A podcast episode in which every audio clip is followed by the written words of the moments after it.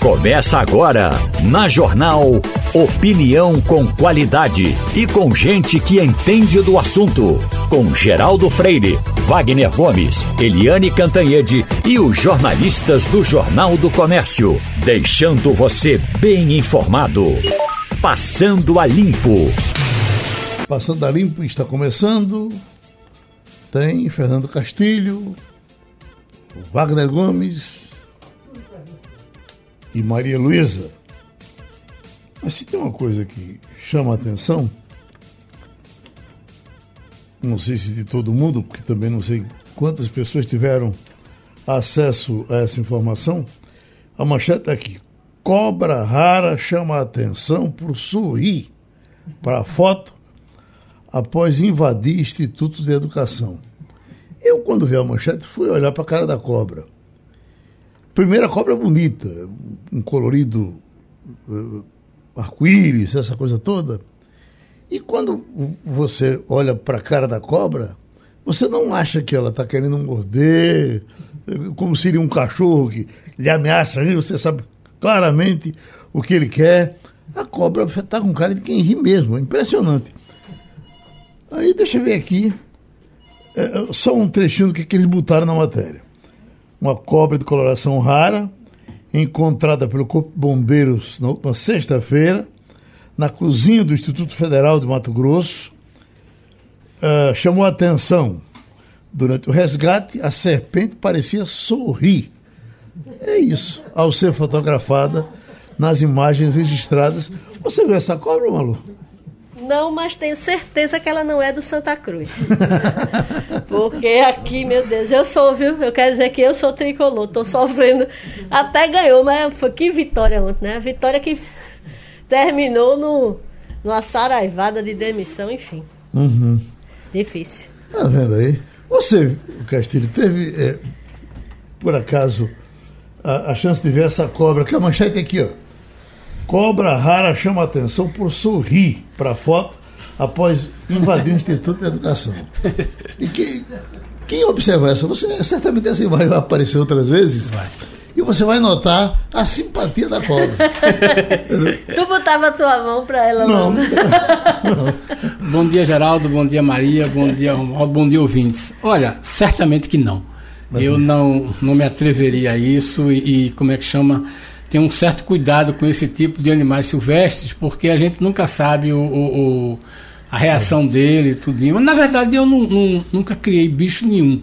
Eu me lembro que acho que o único passarinho que eu criei tinha 10, 12 anos, depois ele morreu e eu não quis mais. Nós tivemos é, uma amiga mesmo muito em casa querida, eu não tenho nenhum bicho. Uma amiga muito querida aqui do rádio, é, Juracé Castelar. Sim, você se lembra a voz dela. Juracé não morava conheci em Campo Grande. Foi, é, do, do, Enquanto a Cidade Não Dorme, aqui um programa é verdade. com muita audiência das é. noites da, da Rádio Jornal. Eu acho que era no domingo. À noite. Antes do é, não, era exatamente Depois das 10 da noite. É, entre 9 e 10 da noite. Pronto, então esse programa era uma audiência do, fantástica. Tinha um, uma sequência chamada Enquanto a Cidade Não Dorme. Tinha um. um é, é o Juracé fazia o papel de uma cobradora de ônibus. Né? Olha, tira, tem um peru aqui, tem um, um cachorro querendo morder. Porque era o chamado ônibus de segunda classe que existia naquele tempo, ele levava tudo. Era. Né? O ônibus, um ônibus do interior, isso mesmo. O ônibus da Metéria, segunda classe, por é, exemplo. É isso mesmo. Você tinha o de primeira, todo organizadinho, tinha o de segunda que o cara já leva caixa da Seara. Feira, era. É, é, porco. O que ele queria botava no, no, no braço e levava. É. Bom, então, eh, Juracé criava, ela morava em Campo Grande e criava três cobras dentro de casa. Meu Vixe, velho. Não, não satisfeita é. com uma, ela criava três. Você imagina o seguinte: se, se você quer é, é urbano ter medo de cobra, imagina um matuto que como eu convivia com as cobras quando eu passava por um lugar. jeito de ser picado. Quando eu passava por um lugar que, eu, que, que eu, uma, uma, cobra na, na, na, no caminho, que eu, eu via uma cobra, eu ficava sem querer passar por aquele lugar, mas. O resto da vida. O resto da vida, porque. Besteira minha, porque ela não ia ficar ali, ela é, estava também de passagem, né? É verdade. Eu poderia até encontrá-la lá em outra situação. Mas, Maria Luísa, eu acho que vale um, um, um uma explanação melhor dessa coisa do Santa Cruz. Né? Porque é, é um, uma situação dramática. Eu tinha, inclusive, na, na sexta-feira, já encontrado alguns amigos meus do Santa Cruz sugerindo que se fizesse um, um debate para tratar da situação do Santa Cruz. Disse, mas olha, um debate, a situação do Santa Cruz não é tão aberta, tão clara, não é tão dramática, que todo mundo sabe. O que você vai dizer mais? Mas uh, ontem, bom, foi dito tudo aquilo que já se sabia. Mas algumas pessoas poderiam estar enganadas, né? Que... É, o ocaso do Santa não é novidade, o Santa Cruz não começou a crise ontem. Mas o que aconteceu ontem de você ter um treinador indo a público dizer que até comida está faltando para os jogadores. Né? Você imagina que é você jogar mal alimentado, hein, Geraldo? Uhum. É, é exigir de você performance quando você está sem absolutamente nada. Salário é luxo. Comida a gente descobriu que também é. Então, o que aconteceu ontem, o time ganhou, né? Ganhou de virada. Mas, na sequência, o, o, o treinador, junto com o, o, gerente da área de, de futebol, é, os dois foram muito francos e disseram a situação calamitosa que o clube se encontra. Né? E aí a crise, que já era grande, foi totalmente, como é que eu posso dizer, tornou-se incontrolável. Ele e o, o, o gerente foram demitidos né, na sequência.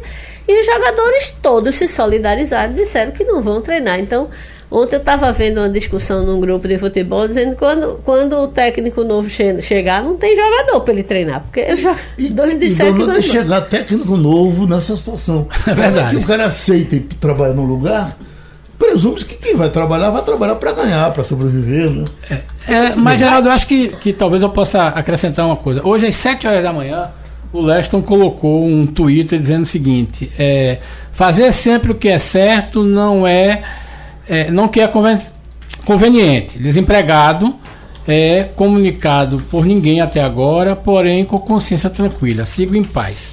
O problema do Santa Cruz é aquela história, é que normalmente o dirigente que contrata isso, contrata o sujeito por telefone. E aí conta mil histórias de certamente deve ter falado cobras e largatos, né? Já que a gente estava falando do que era o Leston, né? Mas é uma situação dramática, como Maria diz. É, é, o Santa Cruz tem uma situação em que, às vezes, o jogador se mata para dizer assim: olha, eu sou capaz de entregar alguma coisa. Eu acho que ontem a gente viu isso no jogo do Santa Cruz. O time dizendo assim, eu sou capaz de, apesar de tudo, da, o time é capaz de, tá, de, tá apesar, eu entrego alguma coisa. E aí a diretoria não entende. Aliás, isso é uma coisa, uma coisa recorrente na, na, na como é que chama no, no, no, futebol brasileiro, né? Como a cada dia a gente vê mais o dirigente se aproveitando do clube para beneficiar o seu CNPJ. É impressionante como no Brasil tem isso. O cara entra numa entidade, entra no clube de futebol e no final das contas o prestígio que aquela entidade, é, como é que se diz, confere a ele, né? Ele começa a de alguma forma se beneficiar é, é, seja como profissional liberal, seja como, como empresário, porque aquilo ali é um cartão de visita que abre para isso. Isso não é um patrimônio do Santa Cruz, isso está acontecendo em todo o futebol brasileiro, em que o cara usa isso para querer conversar é, é, é fora do clube. Está entendendo? É muito difícil a gente ver hoje, por exemplo, quem são as pessoas que têm dinheiro de fato e querem entrar no clube é, de futebol. Se o cara fosse, fosse para um clube fazer carreira, né? Pronto, é, é que está acontecendo. Ele chega lá, ele se destaca, ele aparece bem. Ou vai para política. Aí, talvez ele como advogado se dê bem, bem talvez como, como político, advogado se dê bem. bem como é. empresário use o acesso para chegar a algum uhum. tipo de, de, proposta. É constrangedor para a gente falar disso, mas é o que está acontecendo aqui, no futebol brasileiro. O, o que acontece aqui geralmente é política. Né?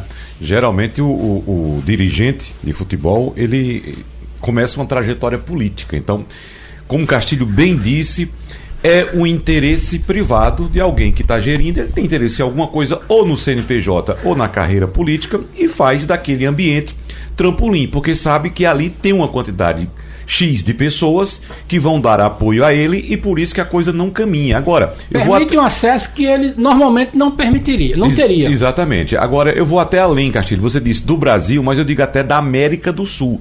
Se você fizer um comparativo do negócio futebol no mundo hoje, América do Sul, por exemplo, com Europa e Ásia, e Ásia, você vê a distância que existe hoje entre esses mercados. Os mercados que se profissionalizaram, os mercados que buscaram clientes adequados para os seus negócios, e não torcedores, né, somente torcedores, mas clientes eles, busca, eles estão hoje num patamar mais muito, muito elevado em relação ao Brasil e América do Sul. Veja os problemas que estamos tendo agora no futebol sul-americano com racismo. Uhum. Não existe, não existe ambiente mais propício a preconceito hoje, infelizmente, do que um ambiente de futebol. Então, todo tipo de preconceito você encontra ali. E se não houver uma ação da organização do negócio, do negócio futebol. Isso não vai se acabar. O que a Comebol faz é uma multazinha. É, passa a mão, né? É, passa a mão, uma multazinha, o clube pagaria e acabou-se. Ô Wagner, é, é um, um caso muito pequeno, muito particular,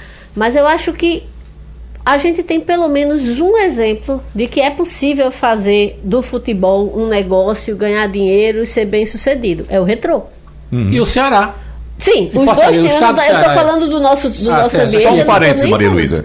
Quero exatamente aí concluir nesse sentido, porque a nossa estrutura clubística hoje é a estrutura do século XIX. Exatamente. De pessoas que se aglutinavam. Olha, são meus amigos aqui dos aflitos, por exemplo, vão disputar uma partida contra meus amigos da Ilha do Retiro. Isso era antigamente. Até o racismo é do século XIX. Exatamente. Então era aquela coisa de se cotizar, vamos ajudar. Então aquela campanha que existe, torcedor, vá ajudar o seu clube. Não é mais isso, não. Agora é um negócio uhum. que você tem que atrair a, a, as pessoas pela sua qualidade. E não por você, eu vou lá para sofrer porque meu time está perdendo, eu vou lá também para ajudar. Não é assim. Uhum. Hoje as pessoas vão para um estádio de futebol ao redor do mundo em busca de uma atividade, em busca principalmente de um lazer e pagam bem por isso para ter segurança, para ter alimentação, para ter diversão, para ter tudo que um, um, um, um divertimento exige. Um bom pois futebol. Não, é, eu acho, é, eu não estou nem falando do, do caso incrível dos dois principais times cearenses, mas o, aqui no nosso estado, enquanto você vê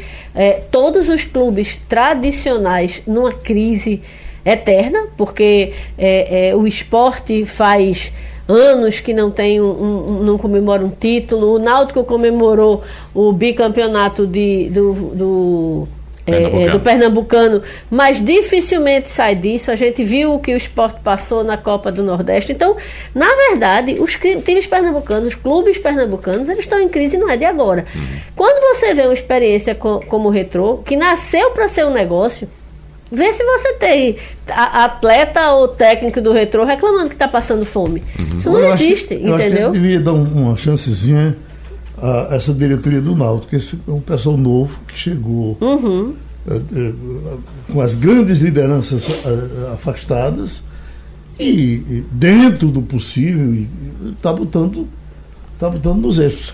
Eu estava ouvindo ontem o pessoal dizendo, inclusive, o que pagaram recentemente de, de Tomara que sigam o exemplo de Ceará, Fortaleza e se torne uma, uma empresa, um clube são viável. que vem lá é. de longe. O né? passivo é enorme. É, é por isso que o, que o retro é diferente, porque ele não tem passivo, ele uhum. nasce, ele é um jovem e está fazendo uma coisa que pelo menos parece diferente do ponto de vista da, da, de pensar o futebol como negócio. Agora, ele só precisa vender um, dois rapazes desses que ele revelou e uhum. o investimento está garantido por mais quanto tempo, entendeu? Para a gente é... entrar na, na, na, nossa matéria, vê bem, enquanto a gente está falando de quem está se dando muito mal, vamos falar de quem se dá muito bem, porque não se fala noutra coisa eh, nessa junção de, de, de PFL PSL, o partido maior do mundo. União, União, Brasil. União Brasil. União. Não se fala mais nada do que no dinheiro que esse partido tem. É.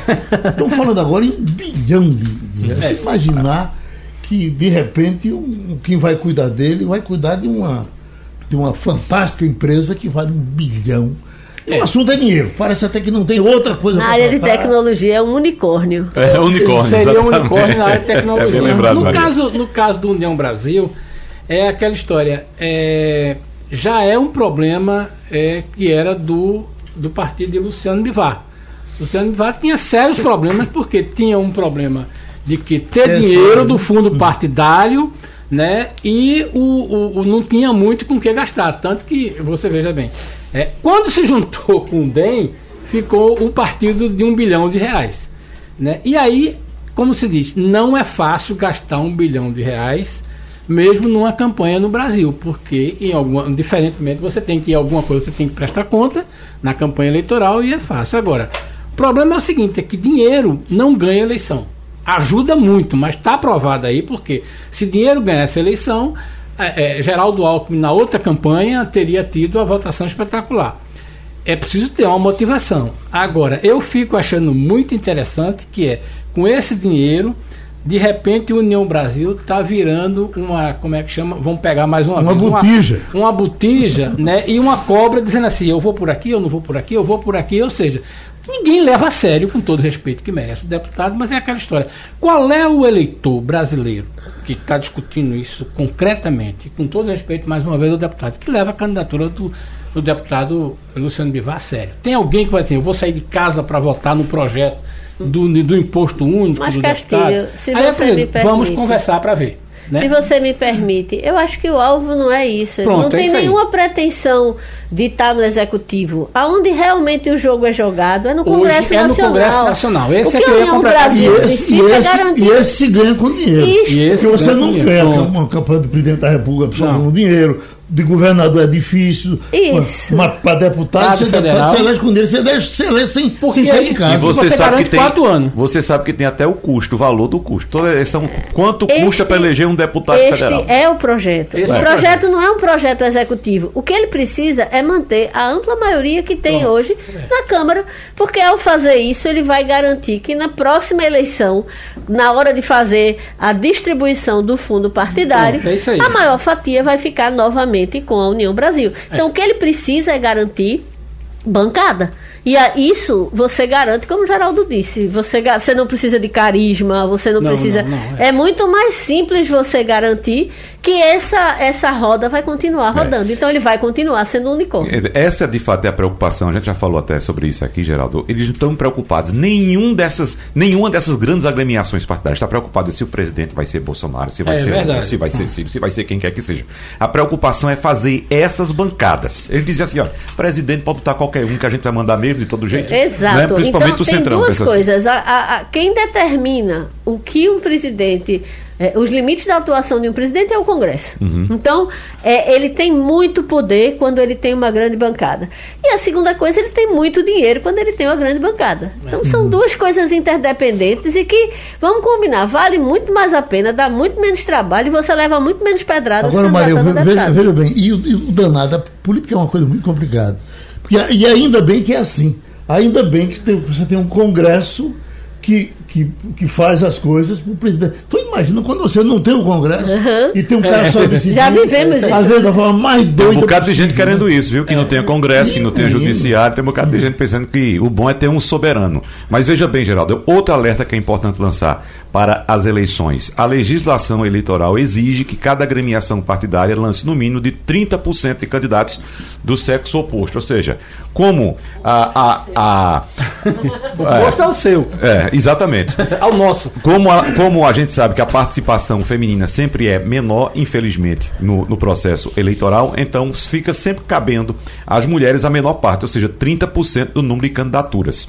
Aí, exatamente por isso, pela falta de participação ainda massiva das mulheres no processo eleitoral, os partidos têm que cumprir essa cota e ficam buscando mulheres na rua de qualquer jeito para ser candidato de qualquer jeito. E aí é onde mora o perigo, que inclusive foi revelado na eleição passada, É. da possibilidade de surgimento de candidaturas laranjas. Então essas pessoas que não têm prática na política, que não têm hábito, são chamadas aí, venha cá, venha ser candidata aqui, a gente vai lhe dar uma ajudinha. Assina lá a documentação como sendo candidato. O partido aproveita ali de má vontade, aproveita ah, de má vontade, não, de má intenção, evidente, má fé, joga ali às vezes um recibozinho, a pessoa assina sem saber o que está assinando e ele fica utilizando aquilo dali para puxar, desviar o fundo partidário. Isso foi muito utilizado na eleição Deixa eu passada. chamar a Maria Luísa aqui, porque eu estou vendo essa manchete ali. Pedidos de nacionalidade portuguesa disparam no Brasil. Mas disparam mesmo, eh, eh, Maria Luísa, o que a gente mais encontra eh, informações desse tipo. Eu lhe pergunto, qual é a- a razão disso? Veja, é, Antônio Martins, né, que reside lá há muitos anos e dá sua contribuição aqui toda quinta-feira ao Passando a Limpo, ele já falou algumas vezes, não é? é, é o que está acontecendo é que mesmo quem não é cidadão português está encontrando facilidade de arrumar trabalho registrado e, com isso, é, direito à residência em Portugal. Eu conheço vários casos de pessoas que foram, começaram a trabalhar, passaram a, a, a ter um o registro né, da Receita Federal de lá de forma re regulamentada, não entra como clandestino, porque Portugal está precisando de mão de obra. O que aconteceu é que Portugal é um, um, um país pequeno do ponto de vista populacional, ele tem uma população equivalente à do estado de Pernambuco, e é um, um país que, com a retomada do turismo pós-pandemia, virou um dos destinos mais procurados por outros países europeus, daquele europeu que não quer viajar muito longe, então vai para o Algarve, vai para aquelas cidades históricas ali do, do norte. E Portugal está precisando de mão de obra, então ele está é, contratando, estimulando é, é, é, as ex-colônias, não só o Brasil, mas também as ex-colônias da África, a, a, a enviar pessoas para lá, porque eles precisam de gente que fale português, primeiramente, né, para uhum. atender turista tudo mais.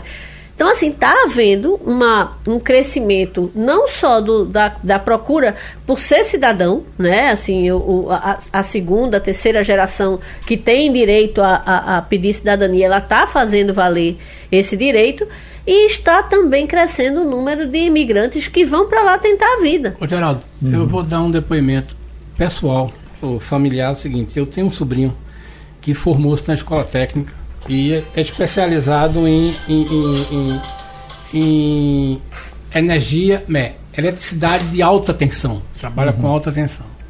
Pois bem, ele, o pai dele foi para o, o sogro dele foi para Portugal e ele levou a família também.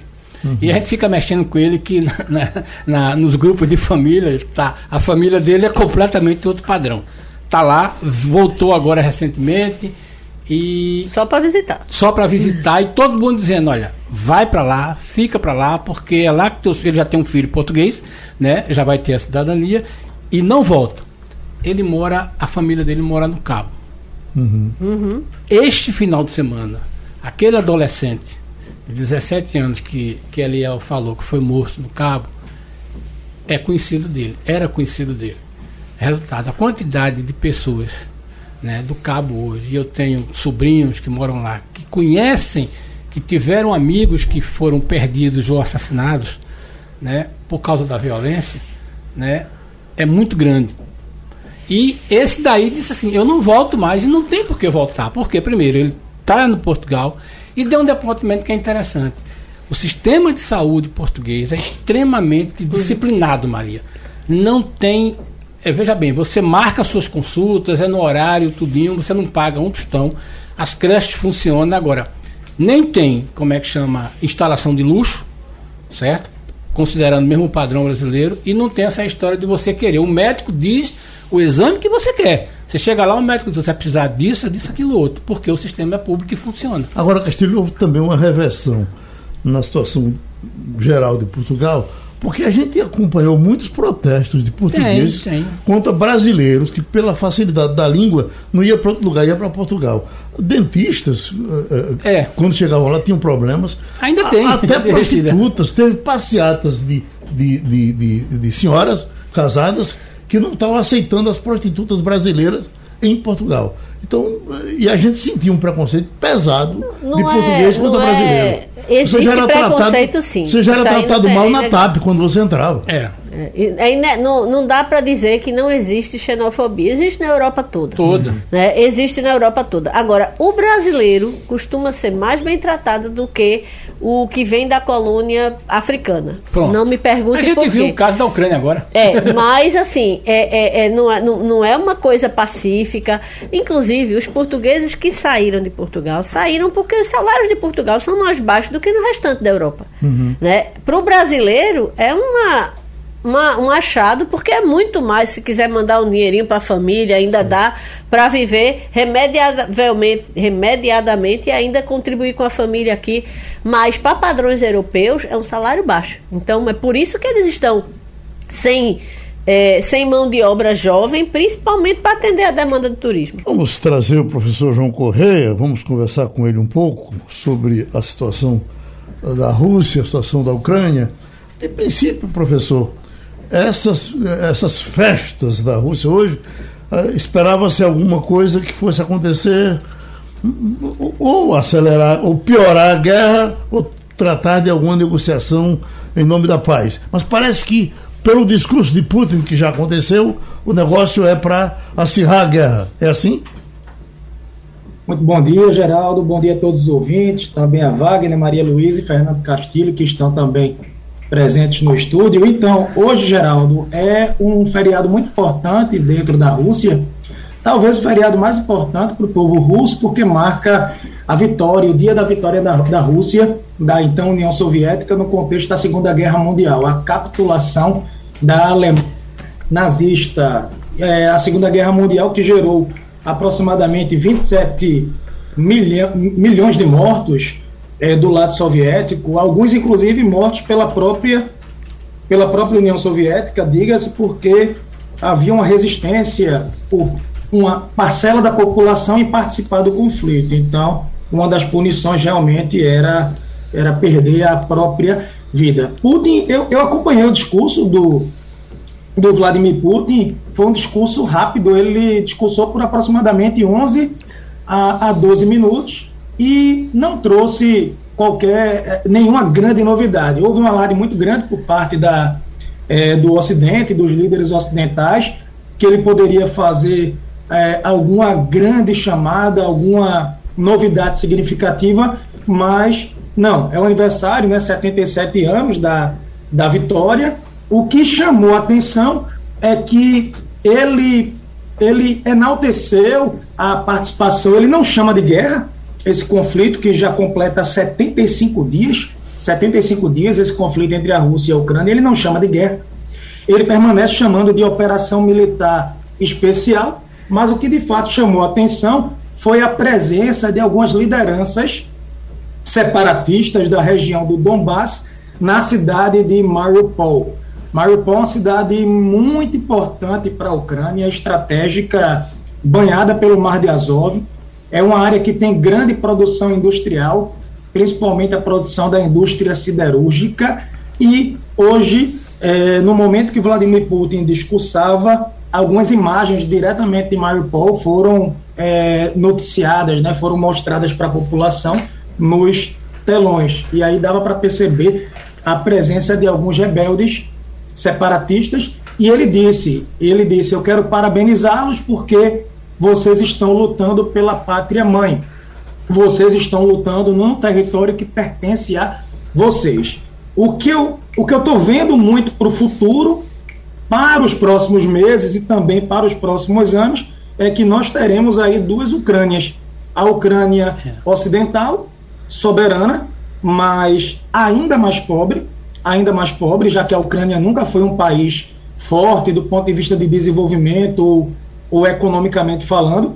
Uma Ucrânia soberana mais pobre, porém soberana, e essa Ucrânia que está sendo anexada pela Rússia. Eu não sei se vocês lembram, num programa Passando a Limpa, eu disse para vocês: o grande objetivo do Vladimir Putin nesse momento era criar um corredor terrestre ligando a Crimeia, que é banhada pelo Mar Negro, tirar o acesso da Ucrânia ao Mar de Azov, ou seja, estrangular a economia ucraniana e conectar com o restante da Rússia, fazendo uma passagem terrestre. E parece que, por hora, ele conseguiu o objetivo.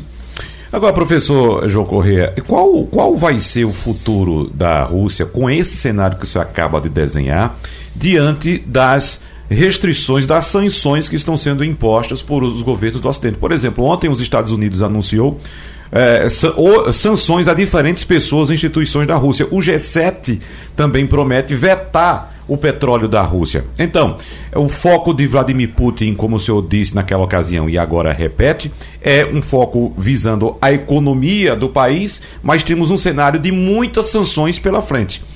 Qual a possibilidade de sucesso dessa empreitada para a Rússia?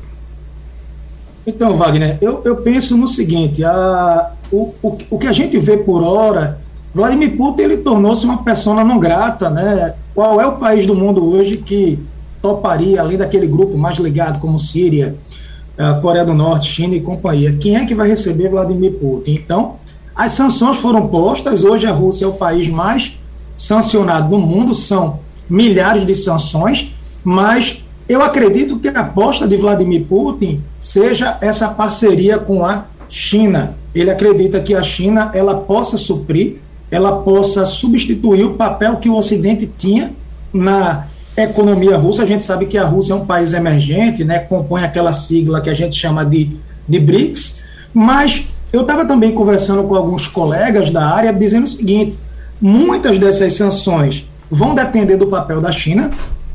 E no segundo ponto é que algumas das sanções que foram impostas até agora, elas não, não são sentidas, os impactos eles não são imediatos. Se a gente parar para analisar, são 75 dias de guerra. As principais sanções foram impostas de 40 dias aproximadamente, 45 dias para cá. Talvez no segundo semestre a população, o cidadão da classe média ou da classe mais pobre da Rússia possa sentir o impacto mais diretamente e aí fica o desafio. O Vladimir Putin, em 20 anos, ele, ele construiu uma estrutura interna relacionada à imprensa, relacionada ao poder judiciário, ao poder legislativo, afinal ele já foi primeiro-ministro aí em mais de uma ocasião, é saber o quanto essas sanções vão impactar na população e o quanto essa população vai estar disposta a protestar e querer mudanças significativas no governo. Eu, eu tenho alguns colegas que moram na Rússia, mas eles se reservam a, a falar publicamente sobre o tema porque todos eles trabalham na embaixada, sabe, Wagner? Então eles têm, é, é fica é, é, é chato para eles pela profissão que eles exercem.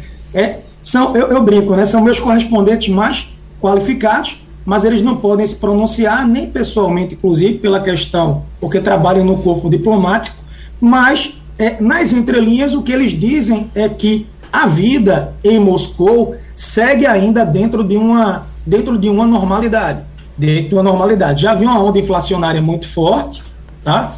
Mas assim, ainda não se percebe para o cidadão comum os impactos das sanções. Isso poderá acontecer lá pelo segundo semestre 2023. A gente vai ver também o papel da China nesse contexto. É a segunda maior economia do mundo.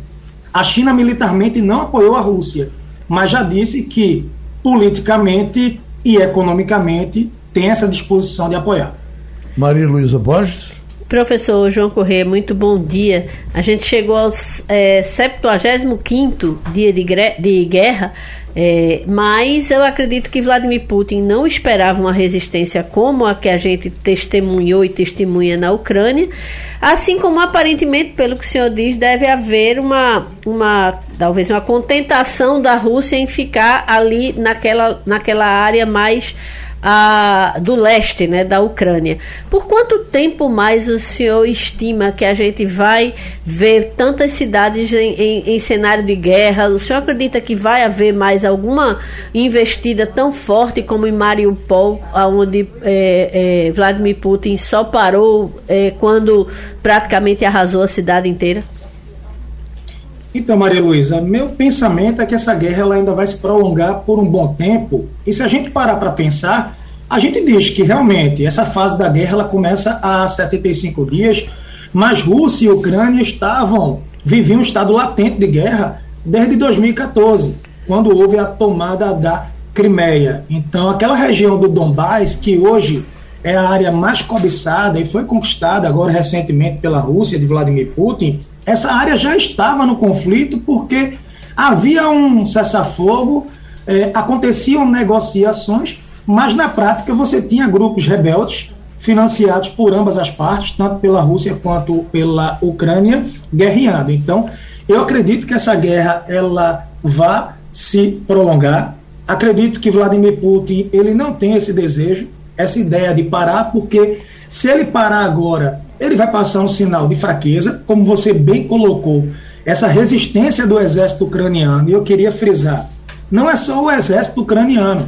Há de convir que a OTAN, há de convir que os grandes líderes internacionais estão enviando bilhões, eu falo de bilhões de dólares em dinheiro, em armas, em ajuda humanitária. Então, essa guerra entre Rússia e Ucrânia, do meu ponto de vista, se transformou numa guerra por procuração.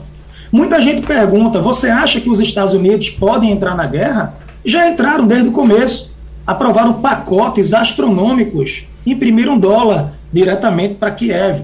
A Alemanha, que tinha um pacto de não enviar armas para zonas de guerra, abriu mão e tem enviado armas. A Alemanha foi tão criticada no começo porque mandou capacetes, até brincaram dizendo: quando é que vão mandar os travesseiros também? Nós precisamos de armas. A própria Alemanha agora, o Olaf Scholz, ele vem também enviando as armas, tanques e sistemas antimísseis e mísseis. Então, eu acredito que, como toda guerra por procuração, lembra muito a Guerra Fria, a guerra por desgaste, o conflito, ele, infelizmente, ele vai se propagar. E eu quero chamar a atenção também do seguinte: a Suécia, agora, em maio, a Suécia agora no mês de maio, a Finlândia também já externou essa ideia, mas a Suécia, no dia 15 de maio, ela vai votar internamente se ela vai iniciar o processo para aderir à OTAN. Se ela entra para a OTAN. Os sociais-democratas no poder da Suécia disseram que o partido vai anunciar a posição no dia 15 de maio e, a depender do anúncio, a Rússia pode, poderá tentar escalar ainda mais esse, esse conflito. O nosso agradecimento outra vez ao professor João Correia, aqui pelo Passando a Limpo. Aqui, ó, Brasil tem média de 89 mortes diárias por Covid. Covid já era, Maria Luísa Borges. Eu tenho muito, de, muito medo de qualquer afirmação tão categórica assim, mas que a gente hoje é, respira aliviado, sem dúvida nenhuma. Eu ainda estou usando máscara, você está vendo, Tô né? vendo. Eu tenho usado máscara, mas assim, porque em dois anos usando máscara, eu passei dois anos sem ter sinusite. Você sabe que eu tenho sinusites crônicas, né? Então, deu tão certo que eu tô com medo de liberar a máscara e voltar a ter minhas sinusites recorrentes. Mas Covid, né? A, a- o vírus, né, da, da- do novo coronavírus, aparentemente ele foi, eu não gosto de dizer a palavra domado, mas ele aprendeu a conviver com a espécie humana, eu diria, e está matando bem menos. É, nós vamos ter agora infecções como temos, Geraldo, pelo menos é a expectativa essa, né? Como E, temos e o gripe. que nós queremos que aconteça. né? Exatamente, como temos gripe, né? De vez em quando uma pessoa não, não gripa. Agora, é importante, como Maria Luísa disse, a gente utilizar os aprendizados da pandemia para nosso dia a dia também. Então, fazer, por exemplo, o que fazem há séculos o- os, os, os asiáticos. Isso, Então, japonês, chinês, só anda de só máscara anda de no máscara. transporte público. Exatamente. Na né? hora de, de uma aglomeração no transporte público, no metrô, no Tá ônibus, tudo de máscara. use máscara. Se você tiver com sintoma de um simples resfriado, não saia de casa sem máscara, porque Uhum. um leva o vírus para mais cinco, esses cinco para mais 15 e por aí vai. Eu pensei que Castilho tinha vendido as dele, mas ele está com aí. Olha, é. Não, aqui também. eu comprei, aliás, aliás, os preços de máscaras baixaram. Já está comprando agora por 20 reais uma caixa com 50 máscaras de qualidade. Uma coisa que está me chamando a atenção é o seguinte: eu sou um caminhador, né? Não posso dizer que sou um caminhante, sou um caminhador da praia de Boa Viagem. Eu não moro em Boa Viagem, eu moro em Biribagem, mas caminho muito. E é impressionante como o número de pessoas que ainda usam na rua máscara para caminhar, pessoas normal. Há um comportamento também dentro de ônibus, dentro de metrô e dentro de locais fechados. As pessoas estão voluntariamente usando máscara. Claro que os jovens tinham. Agora, eu comecei a perguntar às pessoas: por que, que você está usando máscara? Ela disse, por causa dos meus parentes mais velhos. Então, o que é que está acontecendo? Muita gente de 30, 40, 50 anos que tem pessoas em casa está continuando a usar a máscara, se habituou a usar a máscara e quando pode na rua tira. Então eu acho que de zero a gente passou aí talvez para 20, talvez até 25% das pessoas que não vão abandonar o hábito de usar máscara, independentemente do que aconteça. Isso é um ganho social. É. Porque, como Maria Luísa disse, Maria, eu também em dois anos só tive uma gripe e eu vivia gripado. Tá entendendo? Então é aquela história. É muito bom você não ter gripe. E está acontecendo. Esse é um fenômeno que talvez é aquela história. Talvez tivemos um ganho com a Covid-19, foi esse aprendizado E, e educacional. lavar as mãos. Que é- Sim, lavar as mãos que eu aprendi a lavar as mãos. Nós aprendemos a lavar a mão. Aprendemos a Eu não sabia que e lavar a mão era tão complicado. Uhum. Né? Era- Eu lavo muito mais do que eu lavava há três deixa anos deixa eu ver a Eliane Cantanhete, que já está com a gente. Você perdeu o medo da Covid, Eliane? Oi, Eliane? Bom, então o Wagner dizia. Geraldo, né, é só para dizer que o que Castilho falou é corroborado em números. A gente sabe que a, a, o número de pessoas infectadas pelo vírus da gripe despencou durante a pandemia, né? Porque a gente reduziu as aglomerações e as pessoas passaram a ter esses cuidados. Então veja só que uma gripe, como Castilho citou também, é muito ruim, ninguém quer pegar gripe, né? Embora alguns tenham em mente que gripe é uma coisinha simples, que é normal, as pessoas chegavam antes e até ficava bastante irritado quando você falava com pessoa na rua, Castilho, pega na mão, dá um abraço, e aí, como é que vai? Rapaz, tô bem, mas tô com uma gripe. Rapaz, não faça isso. Não faça isso não. Tá com gripe, se afaste, informe que tá com gripe. Se for possível, não vá ao trabalho. Não vá porque você vai infectar outras pessoas. Então é muito importante que a gente incorpore de vez esses cuidados. O, o, o Helena Cantanhede, eu tinha lhe perguntado, você perdeu o medo da Covid também? Oi, bom dia, Geraldo, colegas ouvintes. Não, não perdi medo nenhum da Covid, não. Até porque eu conheço um monte de gente que está com Covid. Uhum. Semana passada mesmo, uma amiga minha, jornalista, ela, o marido e os dois filhos, todo mundo pegou. Claro que está todo mundo vacinado, né? Então a Covid vem mais branda, mas de qualquer jeito, brando ou não, não quero saber desse negócio em cima de mim, não. Então, é, quando eu vou num lugar aberto, eu vou sem máscara, mas se eu vou para um lugar fechado, um supermercado, alguma coisa assim, eu ponho a minha máscara sim, é, porque eu não estou afim de ter Covid coisa nenhuma. Isso aqui pode ser uma coisa até curiosa para muita gente, mas é importante, Helene. Brasil, que é coração de Dom Pedro I, para celebrar 200 anos da independência. O governo brasileiro deseja contar com um empréstimo temporário do coração mumificado de Dom Pedro I, que hoje está em Portugal, para fazer essa comemoração. É, Marco Maciel é, é, já andou preparando isso claro, bem antes de morrer, ele andou interessado nisso e ninguém se interessava. Será que vai interessar agora? Vamos ter uma, uma boa comemoração da independência do Brasil? Oi. Olha, primeiro eu acho de um profundo mau gosto esse negócio de trazer coração mumificado para lá e para cá. Parece quando a gente vai a Moscou, que está lá o, o corpo. Uh, eu não me lembro se é mais do Lenin, hum. do Stalin, sei lá, eu acho que é do Lenin eu acho tudo isso, sim, meio mórbido. Eu não gosto dessas coisas, não. Mas as comemorações acontecem. Eu até vou contar aqui para vocês, uhum. modestamente. Mas o governo português me convidou para ir a Lisboa nos dias 23 e 24 de junho, porque vai ter uh, um grande evento de comemoração dos 200 anos da independência. Uhum. E o governo me convidou para mediar um debate entre ex-presidentes do Brasil e ex-presidentes de Portugal. Então lá vou eu para Lisboa para esse evento e hum, e sim é importante, né? Importante comemorar essas datas, é importante comemorar as relações cada vez mais próximas, não apenas dos países, mas dos das pessoas, né? Das sociedades, os portugueses, os brasileiros, a nossa velha amizade, a nossa velha é, generosidade e acolhimento de um lado e de outro. Eu acho bacana, mas negócio de coração mumificado eu acho de péssimo gosto. Então, Eliane, agora vamos com Fernando Castilho. Bom dia, Eliane. Olha, é, eu acompanhei é, pela internet né, a, a, o lançamento da campanha do ex-presidente Lula é, na sua sapa Geraldo Alckmin e parece que a coisa. Ninguém está falando muito naquilo que Lula está falando em proposta de governo. O noticiário das redes sociais era do Lula com Chuchu, inclusive uma chefe pernambucana, dona Carmen Dolores, já botou nas suas redes sociais que testou a, a, a, a, a comida, né? Embora sendo, acho, uma iguaria, não é um prato. Mas eu queria que você falasse, brincadeira à parte, o seguinte. Estamos órfãos da terceira via? Oi, Fernando. É, veja bem como é que são as coisas, né? No dia 18 de maio, aqui pertinho, já Carne já, Virgínia, aliás. você vai ter dois eventos.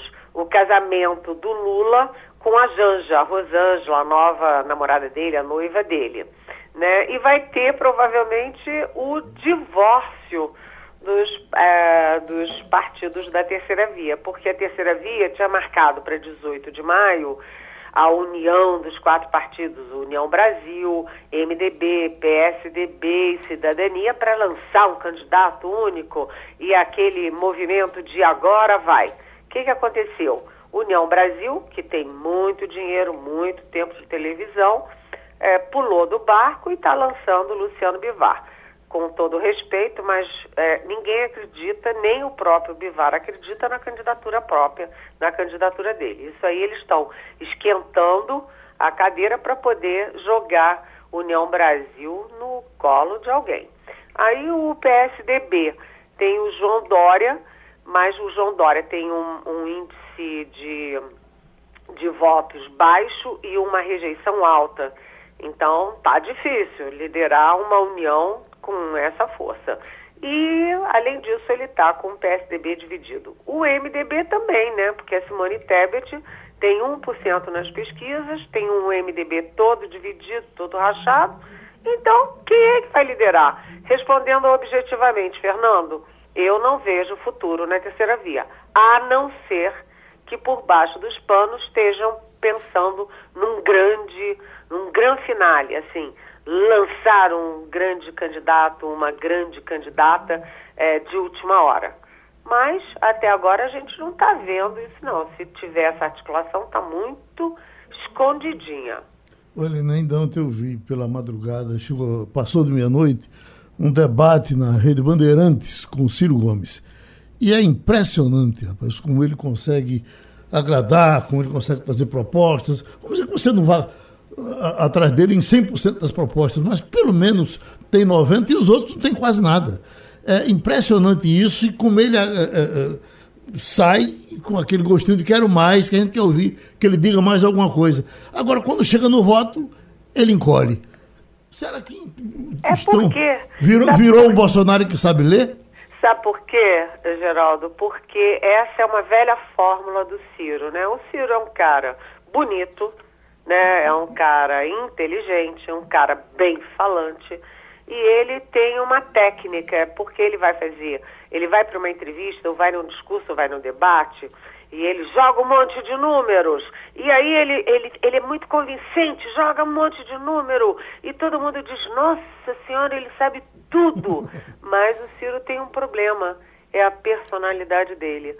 O Ciro é especialista em dar tiro no pé. Você vê que ele já bateu boca, já ameaçou dar soco em bolsonarista no meio da rua, ele ameaça dar soco em jornalista não sei aonde. Ele é uma figura de, sabe, beligerante. Então o Ciro vai cansando, porque é a mesma fórmula e ele ao mesmo tempo ataca. No momento em que você vê o lançamento, o Fernando estava falando do lançamento do Lula. É o Lulinha Paz o Amor, é o Lulinha falando em união, é o Lulinha falando em todos juntos, é o Lulinha falando em paz. Né? Para a guerra, basta o Bolsonaro, não precisa o, o Bolsonaro e o Ciro é, falando de guerra, né? Uhum. Wagner? Eliane Cantanhede, na mídia nacional a gente encontra hoje uma discussão muito grande sobre a possibilidade de golpe ou não, não é? já que o presidente Jair Bolsonaro não deixa de lado o seu habitual ataque às instituições e agora, sobretudo, ao Tribunal Superior Eleitoral e também ao STF. Inclusive, na Folha de São Paulo, desse final de semana, eu acompanhei um, um eu li um artigo de José Henrique Mariante intitulado Vai ter golpe, passe a informação, pegando uma carona aí na, na, na no hábito de quem distribui fake news, né? Passe a informação. E ele traz um, um, um ponto interessante, é, é, Eliane Cantanhede, de que um golpe, por exemplo, do presidente da República não seria somente um golpe para assumir a presidência da República, não. Seria um golpe contra o Legislativo, contra o Judiciário, contra os estados, né? Vamos ter eleição nos estados também, para o Executivo e para o Legislativo. Enfim, seria golpe, tem que ser um golpe completo, não pode ser um golpe somente por causa de um cargo de presidente da República. Mas eu queria saber como é que está a repercussão e também a atenção dos militares para essa questão, Eliane Cantanhede, porque eu fico imaginando aqui, a gente sabe muito bem do histórico de Bolsonaro, como entrou e como saiu do exército, né? Entrou e saiu pela porta dos fundos sendo expulso. Será que por acaso os militares estão olhando para Bolsonaro, identificando assim um gênio da espécie humana e que ele tinha razão naquela ocasião e que o exército errou e botaram para fora? E agora não, vamos acabar com tudo e colocar no alto do pedestal Jair Messias Bolsonaro.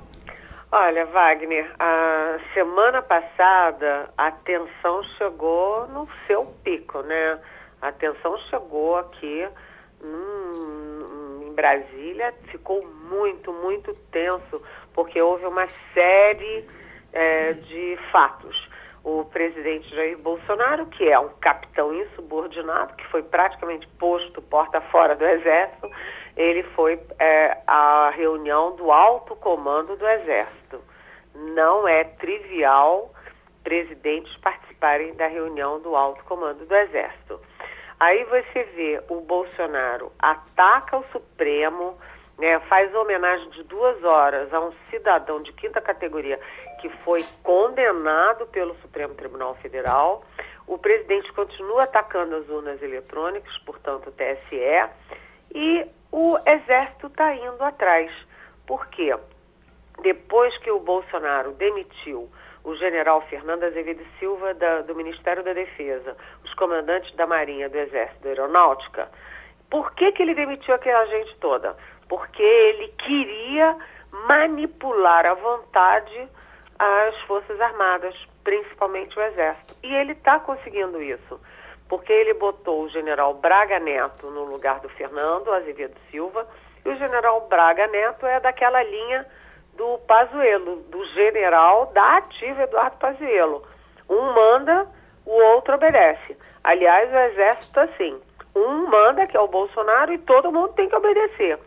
Então, na semana passada, é, o comandante do exército deu uma cutucada na, na, no TSE, o general que participa da comissão de transparência do TSE já botou o dedo em riste, todo, é, sabe, arrogante, exigindo isso e aquilo. E o que, que eles estão fazendo? Eles estão simplesmente repercutindo, reverberando o que o Bolsonaro quer. E o que, que o Bolsonaro quer? Criar uma salinha paralela no, no, no TSE, criar um duto paralelo para que as, uh, os, uh, os votos cheguem para um lado para o TSE e para o outro para o Exército. Criar um computador próprio para o Exército monitorar o, as urnas, ou seja, monitorar, fiscalizar a Justiça Eleitoral Civil. Ou seja, está tudo errado. Tudo errado. E as Forças Armadas caíram numa esparrela. Olha, quando eu comentei isso semana passada, generais e oficiais, inclusive da ativa, é, com, é, nos bastidores, né, concordaram com o que eu falei. O Bolsonaro está usando as Forças Armadas na, no descrédito das urnas ele, eletrônicas, na ameaça às eleições. E aí até saiu aquela notícia da Reuters, só para concluir, a Reuters, que é uma agência de notícias internacional, publicou que o governo Biden mandou um recado via o diretor-geral da CIA, da CIA americana, o órgão de inteligência americano, mandou um recado para o Bolsonaro: olha, para com isso de ficar desacreditando a urna eletrônica. E depois o porta-voz da Casa Branca fez um, uma manifestação, não foi da Casa Branca, mas foi um porta-voz importante dos Estados Unidos, é, elogiando o sistema eleitoral brasileiro. O que, que é o grande medo, Wagner, colegas, ouvintes? É de que o Bolsonaro esteja preparando a repetir no Brasil o que o Trump fez nos Estados Unidos. Se perde a eleição, é, ele atiçou, Trump, atiçou os trumpistas a invadir o Congresso americano. Aqui no Brasil não, porque o Bolsonaro tem lá a base dele no Congresso, tem o Centrão, não vai invadir o Congresso. Mas aqui no Brasil seria contra o Supremo Tribunal Federal. Ou seja, semana passada o clima aqui em Brasília estava desesperador. Uhum. Maria Luísa?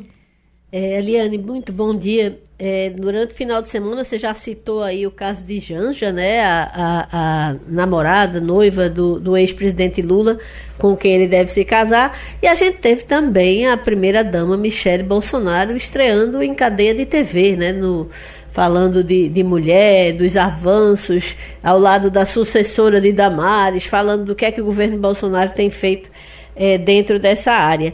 É, Parece aparentemente que assim são duas coadjuvantes, mas que começam a, a receber uma atenção especial nas campanhas, não é? Ó, Maria Luísa, a gente sabe que com jeitinho a mulher tem um poder danado dentro de casa, né? E aí a Janja, apesar de não ter função oficial na campanha, mas ela tem um poder danado de convencimento, de influência sobre o ex-presidente Lula. Né? A Michelle é, é uma mulher muito bonita, que é da periferia de Brasília, da Ceilândia, e de uma família pobre, e ela estudou Libras, então ela é um personagem forte, a Michelle Bolsonaro. E por que, que as duas entram em ação? Por uma questão pragmática, porque 53% do eleitorado é o eleitorado feminino. Né? Isso dá seis pontos de diferença entre homens e mulheres. Os homens são é, 47% e as mulheres 53%. Em números absolutos, Maria Luísa, é, são 8 milhões e meio de votos a mais para nós mulheres. E quando você olha todas as pesquisas, aí eu falo do IPESP, do Datafolha, do Poder é, Data, etc., ah, você vê que é, no eleitorado feminino, que é a maioria, o Lula leva uma boa vantagem. As mulheres têm muita resistência e têm um pé muito atrás em relação a essa, é, esse estado de guerra criado pelo Bolsonaro. Então, o Bolsonaro agora vai investir nesse eleitorado usando a Michelle. E o Lula vai investir também, vai continuar investindo usando a Janja, que é um personagem novo, é uma mulher jovem, enfim, é, é a busca pelo voto feminino. Pronto, Eliane Cantanhede se encontra a qualquer momento. E, Luísa, você que agora voltou a usar carro, de vez em quando eu estou encontrando com o carro aí, não é mais a bicicleta. Eu uso os dois. O preço da gasolina, eu estou encontrando a, a, a R$ 7,07. Pensei que ia se encontrar num só ou dois. Para mim está praticamente a média pelos lugares que eu estou passando. Você está encontrando gasolina hum, tão barata como eu Não, eu, tô, eu, eu, eu, vi ontem 7,19, eu vi, eu vi outro preço. Agora eu vi 7,7 em postos mais afastados, mais na periferia. Então eu estou mais na periferia. Tô é, é, é. Uhum. Que ontem, é, é, no sábado eu vi por esse preço, subindo, eu subi a estrada de aldeia e naquela.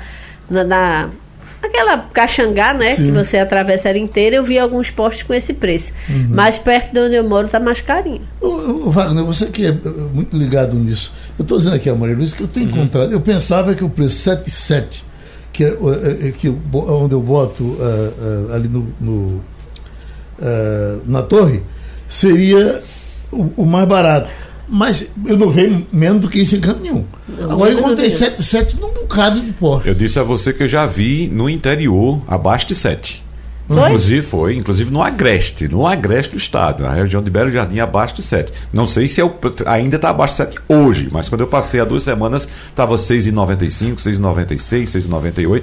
Agora, o que está me chamando a atenção, Geraldo, aqui na região metropolitana, é o aumento do preço do álcool, do etanol que está na casa dos seis reais. Seis reais. Então está muito caro o etanol aqui. Tá vendo, mas está vendo uma reclamação do Brasil todo uhum. que sem nenhuma explicação o etanol disparou mais do que a é, gasolina. Mas a gasolina, no final de semana passado, a gasolina bateu mais um recorde de aumento.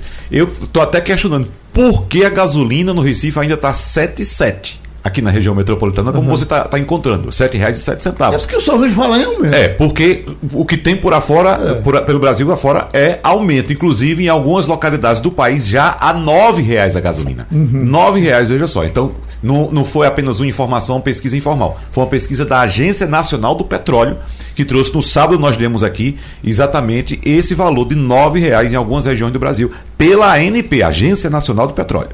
Encham seus tanques, porque é, nos próximos dias certamente vamos ter um reajuste. Porque já tem um represado aí para Segundo a Abicom, já aproximadamente 21, 22% dos preços comparados em dólar. É, e apesar do, do apelo dramático do presidente, você não tem como segurar muito. Agora, o que Geraldo, me chamou a atenção foi a nota da Petrobras. Primeiro, eu nunca tinha visto a Petrobras dizer: olha, você está reclamando de mim, mas eu paguei é, esse uhum. mês 70 bilhões. E depois o Estado de São Paulo publicou nesse final de semana, nós dizendo que a, a Petrobras já, já entregou ao governo meio bilhão. É. E Bolsonaro fica dizendo, eu não tenho nada a ver com isso. Lula também não, não diz que a Petrobras vai se nacionalizar. O que a gente está acontecendo é o seguinte, a Petrobras, e aí a informação só para finalizar, a Petrobras melhorou muito a performance dela depois do escândalo do Petrolão. Ela virou uma empresa de ponta e o pré-sal está fazendo a festa. O Brasil vai ser a Petrobras, a Petrobras vai virar a Petrobras do pré-sal.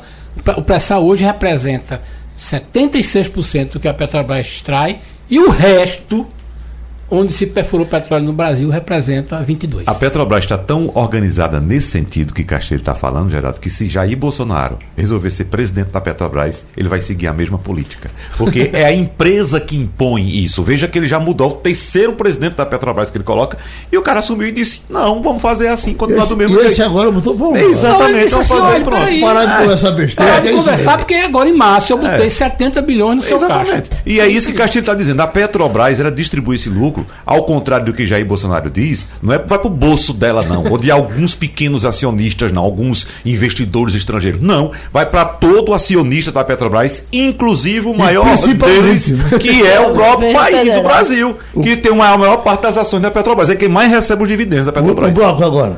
Tá bom? Então terminou o Passando a Limpo. A Rádio Jornal apresentou opinião com qualidade e com gente que entende do assunto. Passando a Limpo.